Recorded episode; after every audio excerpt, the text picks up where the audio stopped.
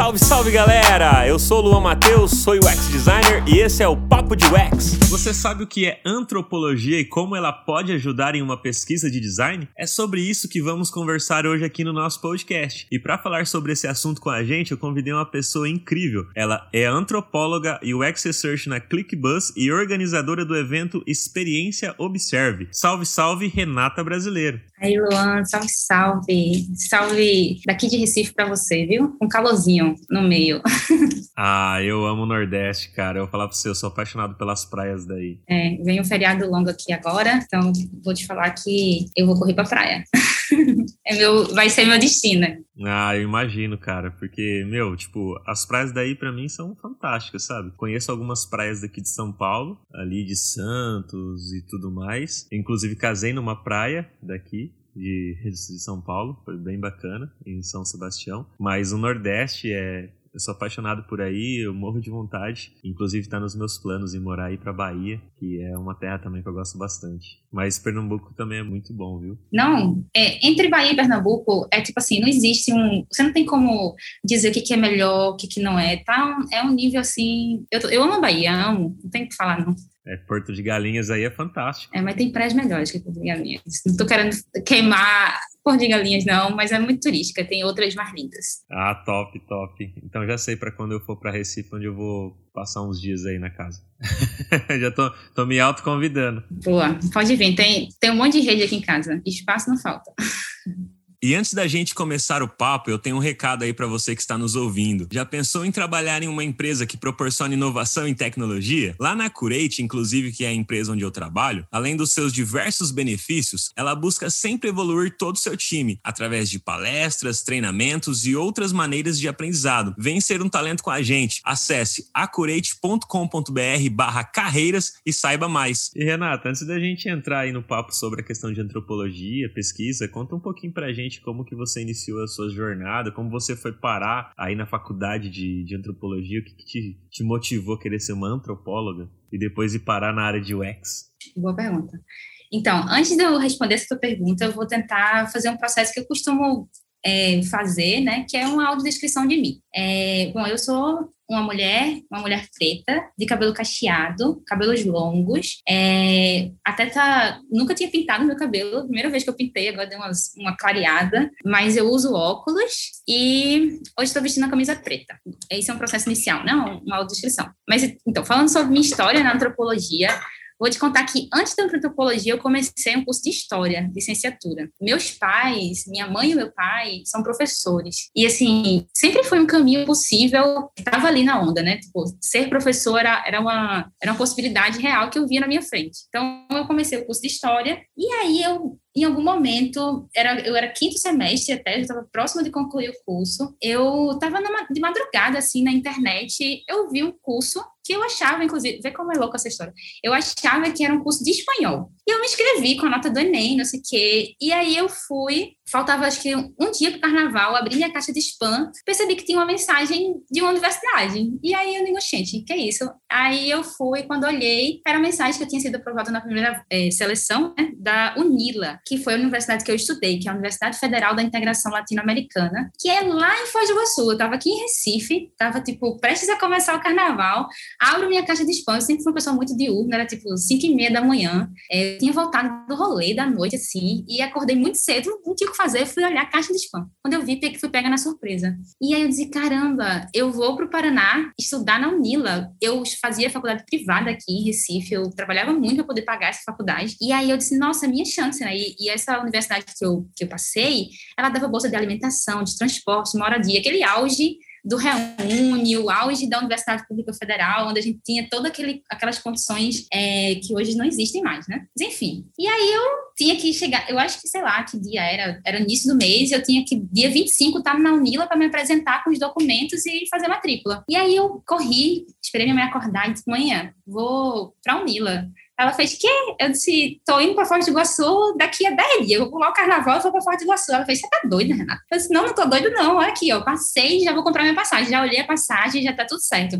Ela fez, não, você não vai sem assim do nada, não. Eu disse, mas por que eu não vou? Ela fez, ó, vamos fazer o seguinte: você compra a passagem de ida e volta, que até ficava mais barato, e daí você vem e me diz como é que é lá, e depois, se você quiser ir embora, você vai. Eu tava matriculada já no curso de História, no, no semestre, né? Aí eu fui, é, fiquei num hotel lá, que a universidade pagava hotel pra gente, tipo, realmente condições muito boas, sabe lá? E eu disse, caramba, isso aqui é o que eu quero, não vou, não vou estar tá mais... É, sabe aquele sonho de você conseguir se dedicar à sua vida universitária, você conseguir se dedicar ao seu conhecimento, ao seu, seu desenvolvimento dentro de um espaço, né? Então, eu vivenciei isso no ano de 2011, é, me formei em 2015 como antropóloga, né? O nome do meu curso é, é Bacharelado em Antropologia e Diversidade Cultural Latino-Americana. A universidade é uma universidade bilíngue, é uma universidade que tem esse, esse, projeto de integração com a América Latina. Então, foi muito legal, porque não foi uma antropologia vivida somente por aspectos de um olhar enquanto brasileira, né?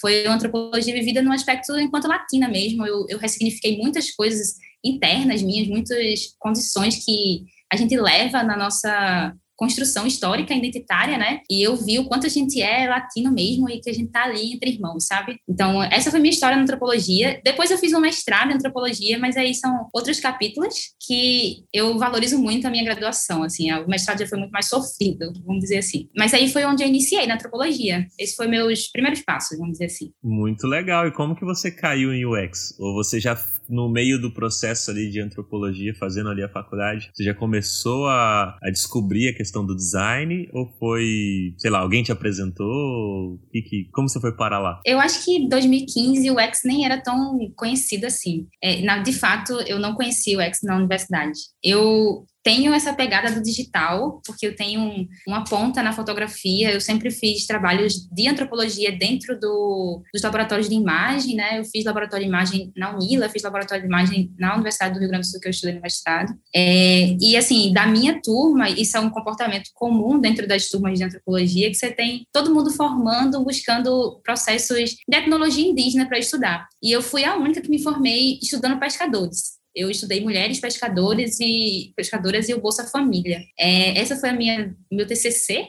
que eu concluí é, nessa perspectiva, né? E eu não conhecia. Eu fiz até um, veja, não foi o X, mas eu tava inseri, eu inseri a pesquisa por um, por um processo etnográfico. Eu criei um na época um Facebook para falar com pesquisadores e pessoas que trabalhavam sobre pescas, é, sobre pesca, né, na América Latina inteira. Foi muito legal isso também, foi um, um, um bom insumo no meu, no meu processo. Mas eu não conheci o X na universidade, eu vim conhecer o X num processo assim que era 2000, é, depois que eu ter, vim do mestrado, né, voltei para Recife, eu fiquei assim, vai, o que, que eu vou fazer agora? Eu tô aqui, eu tenho um título e eu não tenho um espaço real fundado. Porque, assim, Luan, a antropologia, ela é uma ciência que historicamente nunca foi de graduação. Ela sempre foi uma ciência que foi que estava dentro das pós-graduações. Tinha um, uma, uma lógica bem elitista, é, é existe ainda, mas é, já está sendo diluído isso no, no meio, né? Mas sempre foi uma, história de que médicos, é, advogados, arquitetos, pessoas que já tinham seu local laboral estabelecido, iam buscar uma pós-graduação para desenvolver, enfim, algum conhecimento mais humano vamos dizer assim. E aí, na graduação, por exemplo, na, na Unila, eu fui a primeira a defender o TCC. É, tirei essa, esse ponto daí. Não tem, é muito pouco ainda profissionais que são formados na graduação em antropologia. A maioria são profissionais formados na pós-graduação. E aí tem um recorte, né? Porque a pós-graduação você tem um ano de aula só e o outro ano mais na pesquisa. No meu caso, foram quatro anos é, inseridas na, na graduação, né? Então, eu conheci com uma amiga, Dani, maravilhosa, nossa, amor por Dani. Eu estava fazendo desenvolvimento de sistema, que eu fiquei nesse limbo, né? O que, que eu vou fazer depois que eu me formei? Eu não queria fazer doutorado, não queria, tipo, sair correndo como sempre foi. Eu estava muito cansada. E aí eu disse, não, eu vou fazer um curso técnico. Eu vou aflorar por outros lados, vou mudar um pouco a minha cabeça e vou tentar absorver por aí. E aí, estava nessa busca do, do curso técnico, né? E conheci essa minha amiga, Dani, que é o ex aqui em Recife. Agora, enfim, ela está trabalhando numa empresa que é fora de Recife, mas antes ela trabalhava aqui em Recife. E ela disse: hey, Eu conheço uma antropóloga que eu conversando com ela, dizendo, poxa, eu tô tão infeliz com a questão do meu trabalho, eu estava trabalhando, dando aula na escola, dando reforço escolar, tipo, uma, uma história bem assim, que não era o que eu tinha estudado para isso, né? Não desmerecendo para nada, mas não era a minha expectativa, não era o que eu queria. E ela fez, eu tenho, eu conheço pessoas que são antropólogos que trabalham com o que eu trabalho. Aí eu disse, sério? E assim, aquele brilho veio em mim, né? Porque eu, eu sempre vi Dani como, eu sempre admirei muito o trabalho dela. Então, assim, eu vi aquela mulher super mulherzona, assim, e eu dizia, caramba, poxa, que legal estar tá no local onde você está feliz com o seu trabalho, né? E aí ela fez, olha, eu acho que você poderia buscar esses, esses lugares aqui, faz um LinkedIn, faz isso, é, faz aquilo. Começou a me dar um caminho da pedra, assim, um, dois, três. E aí, era isso era 2018, eu não tinha recursos financeiros para bancar cursos, é, o X tem, ainda assim, tem esse lado caro, né, do, de um investimento, pra, muitas vezes, se você não está inserido na comunidade, se você não está inserido num enfim, num, num meio, você tem que pagar caro e os custos são caros, assim. E aí eu comecei a fazer o desenvolvimento de sistema, porque eu achava que, tipo, ah, pode ser um caminho eu começar a estudar sobre sistemas. Também, se eu for programadora, também não vai ser ruim. Mas aí veio a pandemia, e com a pandemia, eu conheci, na verdade, antes de tudo isso, eu conheci a comunidade de X para Minas Pretas. Elas vieram aqui em Recife e eu me apaixonei, assim, pela comunidade. Eu me envolvi plenamente. Eu virei evangelista da comunidade de X para Minas Pretas. De verdade, assim. Eu ia, eu dizia, gente, as minhas amigas que estavam também procurando uma oportunidade de trabalho, eu dizia, já ouviram falar sobre o X? Já ouviram falar, olha, tem uma comunidade que eu estou fazendo parte e que elas trocam conhecimento assim, ó, sem nenhum egoísmo. Porque é como eu estou te dizendo, na antropologia tem, tem coisas que não estão tão legais, assim. Tem pessoas que são, ah, eu sou... Existem coisas que, assim, ah, eu sou o maior pesquisador desse povo, dessa etnia aqui. Então, é como se eu me defendesse por aquele local. E aí eu vejo um egoísmo, de alguma forma, até nesse campo. Então, ver uma comunidade participativa, a galera conversando, trocando suas figurinhas, tudo sobre aquilo, foi um brilho para mim. E é isso, assim, foi o caminho foi esse, né? Eu fui para o desenvolvimento do sistema, mas não terminei o curso, não me encontrei, não era o que eu queria, e comecei a fazer cursos, cursos financiados pela UX pela Minas Pretas. 90% dos cursos que eu fiz foi por meio da comunidade. Eu acho que se não fosse a comunidade que tivesse me dado a força que deu, eu talvez tinha demorado mais tempo para migrar, sabe? Não tinha sido tão prazeroso assim ter trocado com mulheres irmãs assim. Enfim, encontrei muitas amigas ali. Ah, que bacana. Um salve, salve aí para Karen, que já passou por aqui também. que começou essa iniciativa que hoje, é lógico, tem um monte de mulheres à frente desse projeto incrível, e, mas ela que, que começou assim, né, e, tipo, é super legal poder ver essas histórias, essas histórias se cruzando aqui no, no, nosso papo de UX, eu fico, fico bastante satisfeito e feliz em ver como a comunidade de UX ela é bem unida nesses assuntos, nesses aspectos. Total, é, é você ver a colaboração na prática, né, e de verdade, assim, dou muito, muitos salves vida longa às comunidades de UX, no sentido real, assim, porque muda a vida. Pelo menos a minha, eu sou fruto disso, com certeza. Tá, que bacana, Rê. E fala pra gente aí, igual você estava explicando um pouquinho sobre de como é a antropologia, dos estudos que tem dos povos. O que realmente é a antropologia? O que, que se estuda ali na faculdade? Como que funciona esse estudo? Se você não fosse para a área de UX, o que, que você iria fazer? Como você iria trabalhar? Seria ter que realmente continuar dando aula? Ou o que que é? Porque às vezes é meio complexo, meio escuro, assim, para as pessoas só ouvir, né? A antropologia estuda as pessoas, tá, mas como? De que forma? O, que é realmente isso daí? É claro que para quem às vezes já está inserido no universo de UX possa entender um pouquinho melhor, mas eu acho que ainda é meio nebuloso, assim, de uma forma mais clara pro pessoal. Então, se você puder dar aquela explicada aí pra galera. Eu acho que essa pergunta foi a pergunta que eu mais respondi na vida, assim, na minha jornada na antropologia. Tenho certeza disso. E é tipo assim, meu pai, inclusive, costuma brincar, meu pai é professor, já tem dito, né? E ele costuma brincar quando ele me apresenta. Eu, às vezes eu vou nos espaços que ele está com os outros amigos professores, ele Essa aqui é minha filha, Renata, antropóloga. E ele mesmo já se re responde antes que as pessoas, que as pessoas fazem aquela cara de paisagem, né? E aí meu pai chega e diz: Sabe para que é antropologia? Sabe para que? Eu também não sei, não, mas ela é antropóloga. E eu confesso, Luan, que eu já tive às vezes até preguiça, não preguiça no sentido de menosprezar nada, mas eu categorizo categorizava a minha função, assim, ah, eu sou professora, antes mesmo de dizer que na minha formação, porque é isso, como eu estou te dizendo, antropologia, por muito tempo, teve nesse local de, de pós-graduação, né? Mas eu vou te responder por duas analogias, assim, o que, que é antropologia, né? Antropologia, né, é uma das três ciências sociais, se você vê o, o guarda-chuva das ciências sociais, antropologia é uma delas, né, sociologia, ciências políticas e antropologia, e ela é responsável de estudar o homem no seu meio cultural. E aí isso é muito vago, né? Estudar o homem no seu meio cultural. É, e algumas pessoas até confundem antropologia e arqueologia. Antropologia é uma ciência irmã da arqueologia, mas não é arqueologia. Arqueologia estuda os vestígios das sociedades que já morreram. Então, a gente está estudando ali elementos do, de, de, vestígios da sociedade, né? Então, os ossinhos, os, os carbonos, em, em, em, poucas palavras, né? Mas é, a antropologia, ela estuda os vestígios das sociedades vivas, do que a gente vive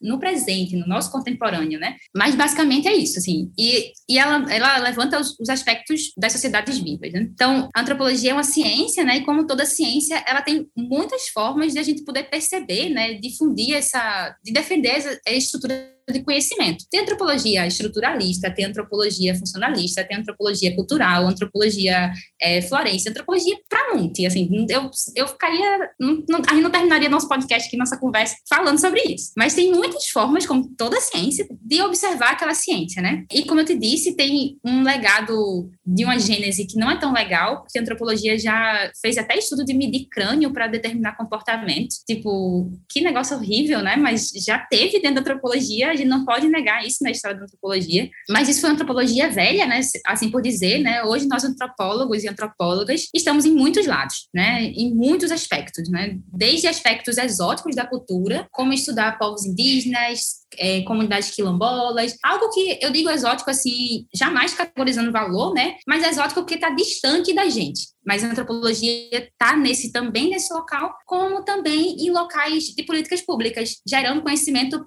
para o Estado, gerando conhecimento para o hoje, né? Gerando conhecimento dos aspectos do homem inserido na sua cultura para o hoje. Então, assim, não sei se eu te respondi, mas eu acho que é isso. A antropologia ela vai nesse, nesse olhar, né? Nessa troca do que é familiar para exótico e do exótico para familiar. Essa é, inclusive, uma frase do Gilberto Velho, um antropólogo aqui brasileiro, que é em 87 essa frase. Mas não sei se se explica bem a frase, mas assim, quando eu por exemplo, que trabalho para um produto digital, tenho aquilo dali como algo familiar, eu preciso exercitar o meu olhar para olhar aquilo dali como exótico para entender melhor os aspectos daquilo. Então, quando eu também estou inserida naqueles aspectos por um olhar familiar, eu exercito a antropologia quando eu faço aquele, aquele distanciamento daquilo que é familiar para trabalhar esse exótico e assim poder, enfim, ter uma, uma visualização mais menos enviesada sobre aquilo. Entendi. E, e nesse momento onde você está estudando o outro para entender a questão dos comportamentos, como que esse estudo ajuda nos processos de pesquisa em design? E como que ele funciona?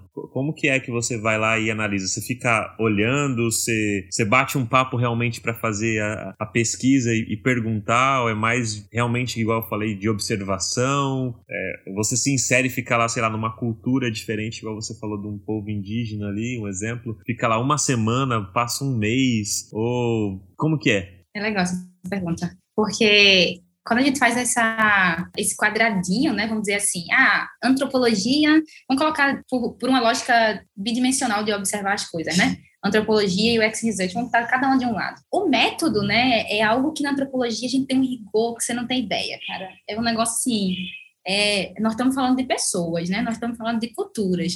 Se eu escrever uma linha sobre uma, sobre uma cultura, sobre um povo, sobre uma comunidade, que não tem um rigor aquilo dali, que não tem um. Eu posso, vai, eu posso influenciar de uma forma muito negativa sobre aquilo dali. Porque é isso, nós estamos esta, estabelecidos sobre lógicas de poder. Então, a antropologia, ela tem o um poder, ela pode demarcar terra, por exemplo. Ela pode dizer: olha, tem, tem sociedades aqui, tem comunidades aqui, etnias que vivem aqui há 500 anos, há mil anos. Então, eu tenho como provar isso aqui. Fiz um relatório, fiz um. Tenho como provar. Aquilo dali pode ser uma defesa para um, um processo jurídico, por exemplo, demarcação de terra. Então, assim, o local da antropologia é, nisso tem um rigor, um, um, processo metodológico bem estrito, assim, dentro, principalmente da academia. É, não é já no, no X Research, eu não estou dizendo que a gente não tenha, inclusive esse é o tema da, da Observe desse ano, que são critérios, né? Então, não é que eu estou dizendo que não tenha critérios dentro dos processos de pesquisa, porque a gente sabe que tem sim, tem muito, e, e, e é isso. Mas eu acho que a antropologia pode trazer esse balance, até esse aporte maior de critérios, esse aporte maior de técnicos, esse aporte maior sobre o olhar. Por exemplo, quando a gente fala sobre empatia, a gente vive muito dizendo, ah, nós precisamos inserir empatia no nosso processo. Mas quando as pessoas traduzem, por exemplo, empatia como calçar o sapato do outro, tu, Luan, calça quanto? Me fala aí quanto é que tu calça? Olha, depende da forma, mas em média aí uns 44. Eu, eu calço 34. E aí tem, tem pessoas que afirmam que empatia é sentir a dor do outro, né? Como é que, no meu, se tu calçar o meu sapato, que eu calço 34, tu vai sentir a mesma dor que eu calço quando eu calçar o teu? Ah, não vai dar certo, né? Não vai dar certo. E aí a gente precisa reconhecer os nossos, nossos locais, né? Nossos, nossos olhares também. Então, por isso que é, na antropologia a gente usa o processo metodológico da alteridade. É reconhecer que eu sou outro e que o outro tem o seu local de direito também. E me reconhecer naquilo dali, porque jamais a gente reconhece uma imparcialidade. Não, que eu sou imparcial, que isso? Eu estou aqui é, é, construindo isso aqui, mas eu nem vou interferir. Óbvio que a gente vai interferir. É óbvio que, que aquilo dali que, eu estou escrevendo sobre uma, uma sociedade ou sobre, enfim, um processo, é sobre mim também, sabe? É, é sobre eu que estou escrevendo aquilo ali. São, são minhas lentes que estão vendo aquilo dali. Mas se eu, respondendo objetivamente a tua pergunta, como a antropologia pode ajudar nos processos de pesquisa de design, eu acho que é com metodologia, com rigor, com esse olhar antropológico, né, que é com o olhar, o, o ouvir, o olhar, o escrever, é, com essa dinâmica de trocar entre pares, que na antropologia a gente faz muito isso, né? É ter esse exercício de trocar entre pares. Acho que por aí vai. E como que funciona essa pesquisa ali, igual você falou, dessa criteriosidade? Vocês fazem mais a questão da observação ou vocês fazem um bate-papo, um misto disso tudo para poder chegar num resultado bacana e inserir essa pesquisa junto com a questão do, da pesquisa do design? Porque, como você falou, tem um contraponto ali, né? Então, tipo, a antropologia acaba somando junto ali com a questão do UX Research. E aí você usa disso, né, desses processos, essa desses critérios para conseguir entender melhor as pessoas e trazer isso dentro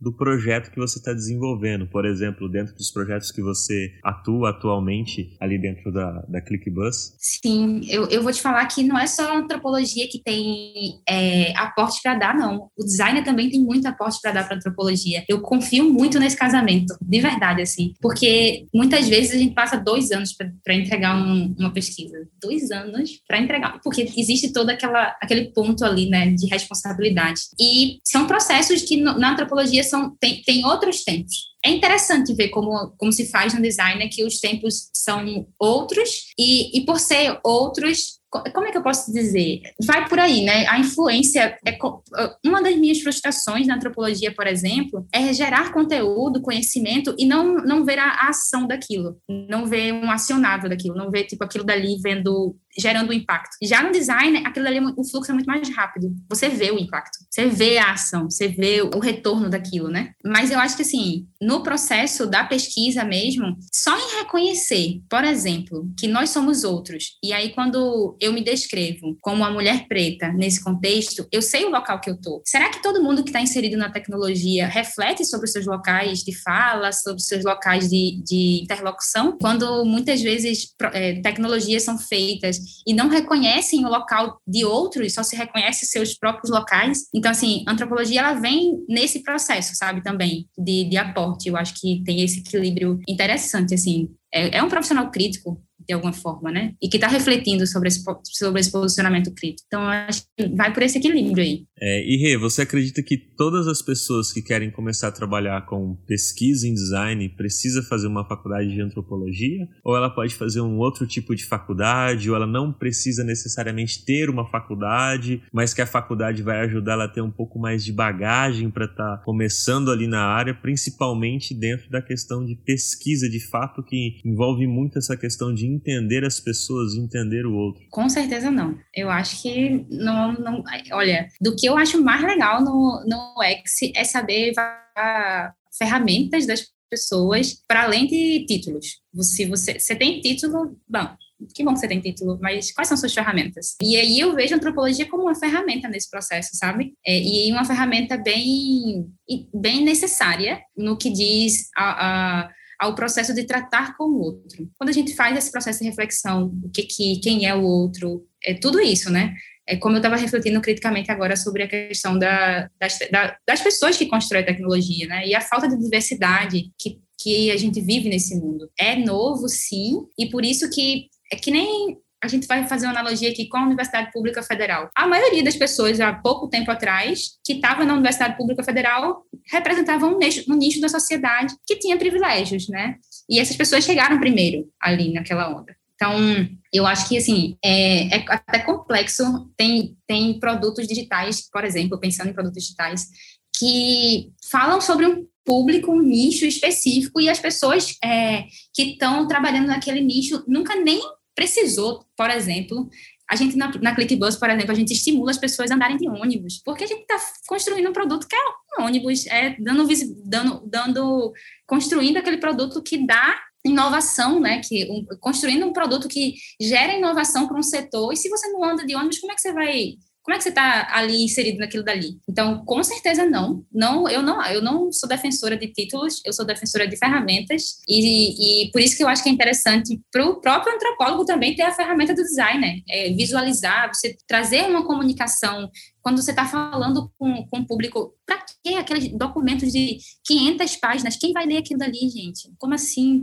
Você não pode fazer uma, um, um, um, trabalho visual que você inclui mais pessoas na, no, seu, no, no, seu conhecimento, né? Que você está passando aquilo dali. Então, vamos por ferramentas, não por títulos. Muito bom, legal. E, e como que você inicia uma pesquisa de design hoje, como antropóloga dentro ali da, da ClickBuzz, dentro desses dos projetos que vocês têm ali para rodar, até mesmo igual você você falou, poxa, é a questão do ônibus. Agora a gente está com a pandemia desde 2020. Como que vocês lidaram com tudo isso e estão lidando hoje? Boa pergunta. Eu aprendo muito com o meu erro, assim, eu sou dessas que eu vou errando, eu digo, anoto aqui no meu caderninho, tenho que nunca mais fazer isso. Mas eu acho que a primeira coisa que eu vai iniciar um projeto de pesquisa novo na empresa é entendendo bem o que, que é esperado para aquela pesquisa. Assim, number one ou zero até. Eu preciso tratar as pessoas que estão me passando aquilo dali também como outros e entender a expectativa que está naquilo ali construído, né? Porque são traduções. Aquela pessoa está traduzindo a necessidade de negócio, está traduzindo a necessidade do, do produto para mim e eu vou trazer um insumo a partir daquela tradução. Então, acho que o, primeiro ponto aí tudo isso é entender bem o que é esperado para aquela pesquisa. Eu acho que esse é o meu caminho. E aí, como na minha formação de antropologia, eu tive pouca base de métricas, pouca base de números, e esse é, na lógica do desafio, né? Esse é o meu atual xodó. Então, eu atualmente, antes de já começar com o usuário mesmo, eu, eu mergulho muito nos números. Porque eu não tive essa formação e eu sou uma pessoa que me desafio. Então, eu vivo hoje pesquisando muito sobre métricas, pesquisando muito sobre números. Então, eu tenho as ferramentas, né, que a gente normalmente usa para fazer pesquisa. Então, eu já parto do princípio de entender os dados para poder dar processo daquilo dali, para poder depois fazer roteiro, para poder depois fazer, enfim, interlocuções e conversas com, com os usuários em específico. Enfim, então, é, você acredita que a gente na ClickBuzz está vivenciando o melhor ano da empresa? É uma empresa que recentemente fez oito anos. E no ano de crise, nós estamos vivendo o melhor ano de maior impacto financeiro, assim, para a empresa. A gente aprendeu muito na pandemia. Eu entrei na empresa no início do ano, é, em fevereiro. E de fevereiro para cá eu vejo o quanto a maturidade a gente mudou muita coisa, a gente aprendeu, a, gente não estava em, em, processos é, diferentes de, de, metodologias, a gente modificou estruturas na empresa, a gente está num momento muito grande de mudança, de reestruturação. E mesmo a gente está esperando o Ubuntu estabilizar essa crise sanitária que a gente está vivendo, mas por incrível que pareça, como quem não diria nada para o setor, a gente está vivenciando o melhor ano da empresa. Então, está rolando muita pesquisa, sim. Eu sou ex-research solo. É, tem um time de pessoas maravilhosas. Meu time é um time bem enxuto. Nós somos cinco pessoas é, do time de design. É um time muito eficiente, assim. Mas, é como eu estou te dizendo, mesmo que o mercado não esteja aquecido, a gente conseguiu, no nosso, no nosso negócio, aprender com os erros e efetivar ações para isso. Por isso que a gente está com o melhor ano da empresa. Muito, muito louco isso, mas muito legal também. Sim, que bacana, né? E, e hoje em dia a gente vê muitas pessoas antropólogas ali trabalhando como designers, principalmente na área de, de UX Research, ali fazendo essas questões de pesquisa, que antigamente a gente não via isso, né? Era mais difícil ver, igual você mesmo comentou, o pessoal que fazia antropologia ia mais para a questão de dar aula, a questão de pós-graduação. Você acredita que além da área de antropologia, outras áreas também podem estar agregando para a pessoa que quer se tornar uma pesquisadora em design, como filosofia, psicologia, enfim, alguma outra área que você enxerga que dá para somar junto junto aí com antropologia e design? Sim, é uma pergunta difícil, porque hoje a gente vê tantos cursos, né? Mas eu acho que cursos que têm habilidade com comunicação são cursos que têm, já têm boas ferramentas, sabe? Então, assim, enfim, cursos também que têm produção prática de vivência com o povo, tipo, produção cultural, pessoas que têm contato com as pessoas. E aí você falou uma profissão aí que acho muito interessante nessa migração para o UX, que é a questão da psicologia, os profissionais de psicologia, eles, estão, eles têm uma, uma escuta ativa que está dentro da raiz da profissão, né? Então, assim, acredito muito na, na, na inserção de psicólogos dentro do, de pesquisas com o UX. É muito interessante. Mas eu também acredito que advogados possam ser, um, um, dar um plus aí também, vamos ser advogado do usuário agora, vamos defender o que que... Porque é uma briga, né? Você, às vezes não dá para entrar na, na feature, não dá para entrar no, no roadmap o que a gente conseguiu extrair da pesquisa. E aí, às vezes, é aquela, é, é a dinâmica da, da, argumentação, né? Da comunicação. Eu acho que advogados têm uma boa chance por aí também. Bacana, esse dia de, de advogado faz todo sentido. A gente tem que ser, como designers, advogado o tempo todo para justificar aquilo que a gente está fazendo, embasado em dados que seriam as nossas leis ali para poder convencer o juiz de colocar aquilo que a gente sabe que vai ser um, um caminho mais agradável para o usuário estar usando aquilo que a gente está desenvolvendo como projeto. Deixa umas dicas de livros para a galera aí que já está na área, já está trabalhando com, com UX, está querendo aprender um pouco mais com relação à pesquisa e não quer fazer uma faculdade de antropologia, às vezes por questão de tempo, questão de grana, livros que falam sobre esse assunto que pode agregar para essa pessoa e ela ter uma visão mais ampla na hora dela estar tá fazendo uma pesquisa com relação ao design? Primeiro eu vou deixar um texto, se chama Nascirema. Esse texto é muito interessante, é um texto curtinho, eu acho que não tem nem 20 páginas. E ele tem essa dinâmica do do olhar, sabe? É, não vou dar, dar muito spoiler, não, porque senão vai perder a graça. Busca esse texto aí, chama Nascirema. Tem um livro que eu sou apaixonada por esse livro, e que, nossa, esse livro tem uma leitura boa, tem um, um não é um livro que distancia. É, e é de um velhinho que eu amo, Roberto Cardoso de Oliveira, que se chama O Trabalho do Antropólogo. Esse livro eu recomendo qualquer pessoa que não tem informação em antropologia ou em ciências sociais para ler. É, é, um livro de antropologia, um livro clássico da antropologia brasileira. É um livro que fala de antropologia por um antropólogo muito respeitado, né? Então, o trabalho do antropólogo de Roberto Cardoso Oliveira é uma boa dica. Eu vou dar mais duas. Uma que é um livro, assim, para quem está querendo só, saber o que, é antropologia, é um livro que chama Antropologia para Não Antropólogos. Esse livro é interessante, não é muito grande, porque às vezes a gente tem tanta coisa para ler, vai ler mais alguma coisa técnica, então é um livro bem interessante, Antropologia para Não Antropólogos. Dá uma pincelada real, assim, sobre tudo que a antropologia, assim, conversa, sabe? E, por fim, um livro que eu gosto muito, que eu conheço a, as escritoras do livro, e acho que todo mundo da área também um pouco já ouviu falar desse livro, que é o Ex Research com sotaque brasileiro, né? E, cara, esse livro tem muita coisa legal nele, é, é uma enciclopédia de UX Research pra gente, né? Traduzida pra gente. Então, vai aí minhas dicas. Por fim, esse livro que eu também virou um xodó, tá ali na minha estante. Sempre quando eu preciso de alguma coisa, eu volto para ele, porque tem muita. Tem, é um bom conteúdo. Eu tô louco para comprar esse livro aí do UX Research com sotaque brasileiro. Ainda não comprei porque ainda tem um monte de livro para eu terminar de ler.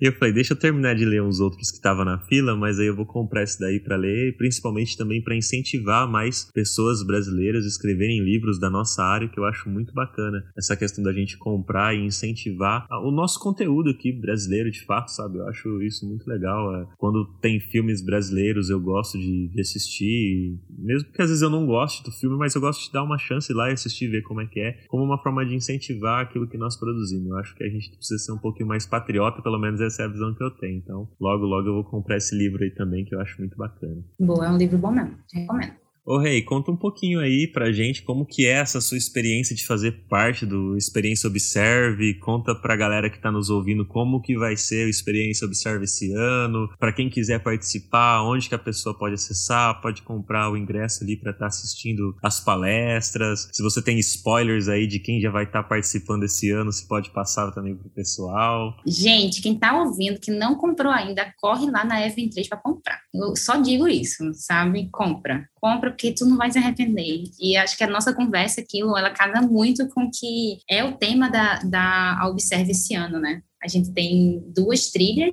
A grade já saiu, tá no nosso site. Vai lá ver a grade. Está no Instagram também, mas tá lá a grade completa. Tem conteúdo para dedéu, gente. Assim, ó, esse ano a gente estourou estourou, assim, não, não, perdeu o limite, colocou tudo, porque a gente, tudo que a gente achou que era alto nível, que a gente viu quanto poderia trazer de impacto para nossa área, para a nossa comunidade de pesquisadores, né? Então, a primeira trilha, ela é uma trilha que a gente tem essa perspectiva de, de ampliar, né? O nome da trilha chama Expandir para Construir, então é ampliar os novos horizontes sobre a pesquisa de experiência no Brasil. É, vai acontecer do dia 5 ao dia 7, 5, 6 e 7 de outubro. A trilha 2, a gente já expandiu, né? A gente já ampliou. A segunda trilha a gente vai construir para expandir, né? E ela vai ser do dia 12, 13, 14 de outubro. E nessa trilha a gente vai co-criar critérios e bases sólidas comuns para o nosso trabalho, né? E com impacto. A minha experiência com a conferência, né, Observe, começou o ano passado. O ano passado eu fiz parte do time de conteúdo e foi assim, bah, eu não consigo te dimensionar não, quanto foi importante para mim participar dessa. Pra, é, tem um, um, peso até um pouco similar ao que foi participar de comunidades, foi participar da, da é uma comunidade, né? Então foi participar da conferência porque, ó, eu não tenho vergonha de dizer isso, mas eu não sabia nem colocar um hiperlink, Luan. Eu, assim, não tinha noção de como fazer isso e eu tive a oportunidade de trabalhar com pessoas gigantes da minha área, sabe? Com a própria Paola, com, com gente gigante da área que eu admirava, assim, eu via de longe, mesmo que a gente estava no mundo virtual, eu continuava vendo de longe, mas eu via de longe trabalhando junto comigo, muito próximo. Então, assim, eu aprendo muito com a experiência Observe. É, recomendo muito, quem quiser que estiver me ouvindo aqui, o ano que vem, quando a gente abrir as inscrições para voluntariar na, no evento, pode colar, a galera é super legal, assim, todo mundo está ali com, com a, a, disposição de contribuir na formação do outro. Seja aquele que já é líder global dentro do grupo, ou aquele que está iniciando agora, a gente tem espaço para todo mundo. Então, assim, hoje eu faço parte do time de parcerias, estamos aí traçando parcerias conversando, conversando, fazendo o trabalho um pouco anterior do evento, né? Mas está sendo muito prazeroso. Meu time é, são só de mulheres, a Lid, a Lili e a Dani. E caramba, que time!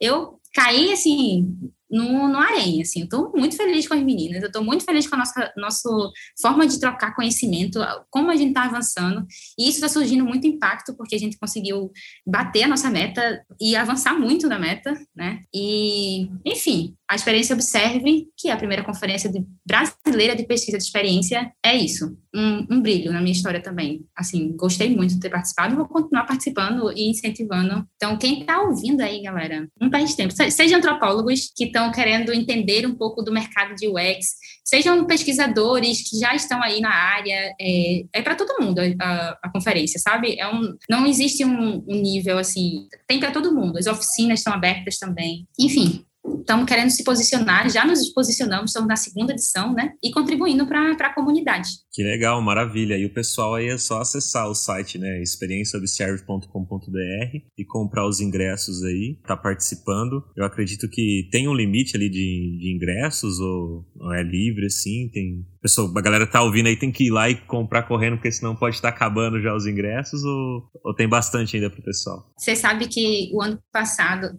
tem, tem ingresso, mas o ano passado a gente vendeu o primeiro lote em cinco minutos. Esse ano a gente vendeu o primeiro lote em algumas horas. Mas tá acabando os lotes, né? Então, assim, é lote por lote. Tem espaço para todo mundo, mas para garantir um bom preço, eu vou comprar logo, né? Para que, enfim, já esteja, já esteja recebendo as notificações, já esteja recebendo as coisas.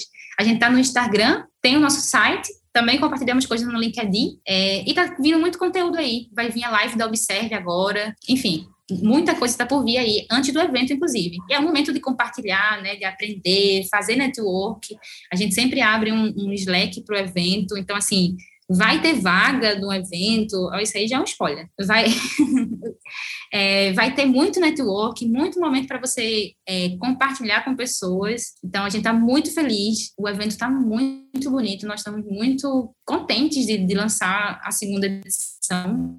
Só chega. Meu, que legal, maravilha. Ano passado eu não consegui participar. É, realmente eu lembro que vendeu super rápido, a galera estava bem ansiosa para participar, foi super legal. Até por isso que eu acredito que esse ano vocês colocaram mais ingressos para dar mais oportunidades aí para a galera. Então o pessoal que está ouvindo, corre lá para participar, que está com preço super legal também. Tá, eu acho que esse evento de vocês está bem acessível, perto de muitos outros eventos e perto dos conteúdos que são cobrados com relação ao UX que a gente vê por aí, com relação até mesmo a cursos, está tá bem acessível mesmo. Então vale a pena o investimento, porque são vários dias de experiências incríveis com várias palestras e conteúdo fantástico, além, é claro, igual você falou, do network, que é super importante aí também para a carreira da galera, né? E Rê, deixa também para o pessoal aí que está nos ouvindo também as suas redes sociais, também os seus contatos, para quem quiser entrar em contato com você, quiser bater um papo contigo. Eu quero deixar aqui o meu agradecimento, meu muito obrigado por você ter participado aqui do do Papo de UX com a gente. Fiquei super feliz em te conhecer. E deixa as tuas redes sociais aí pro pessoal também bater um papo contigo, entender um pouco mais também de antropologia.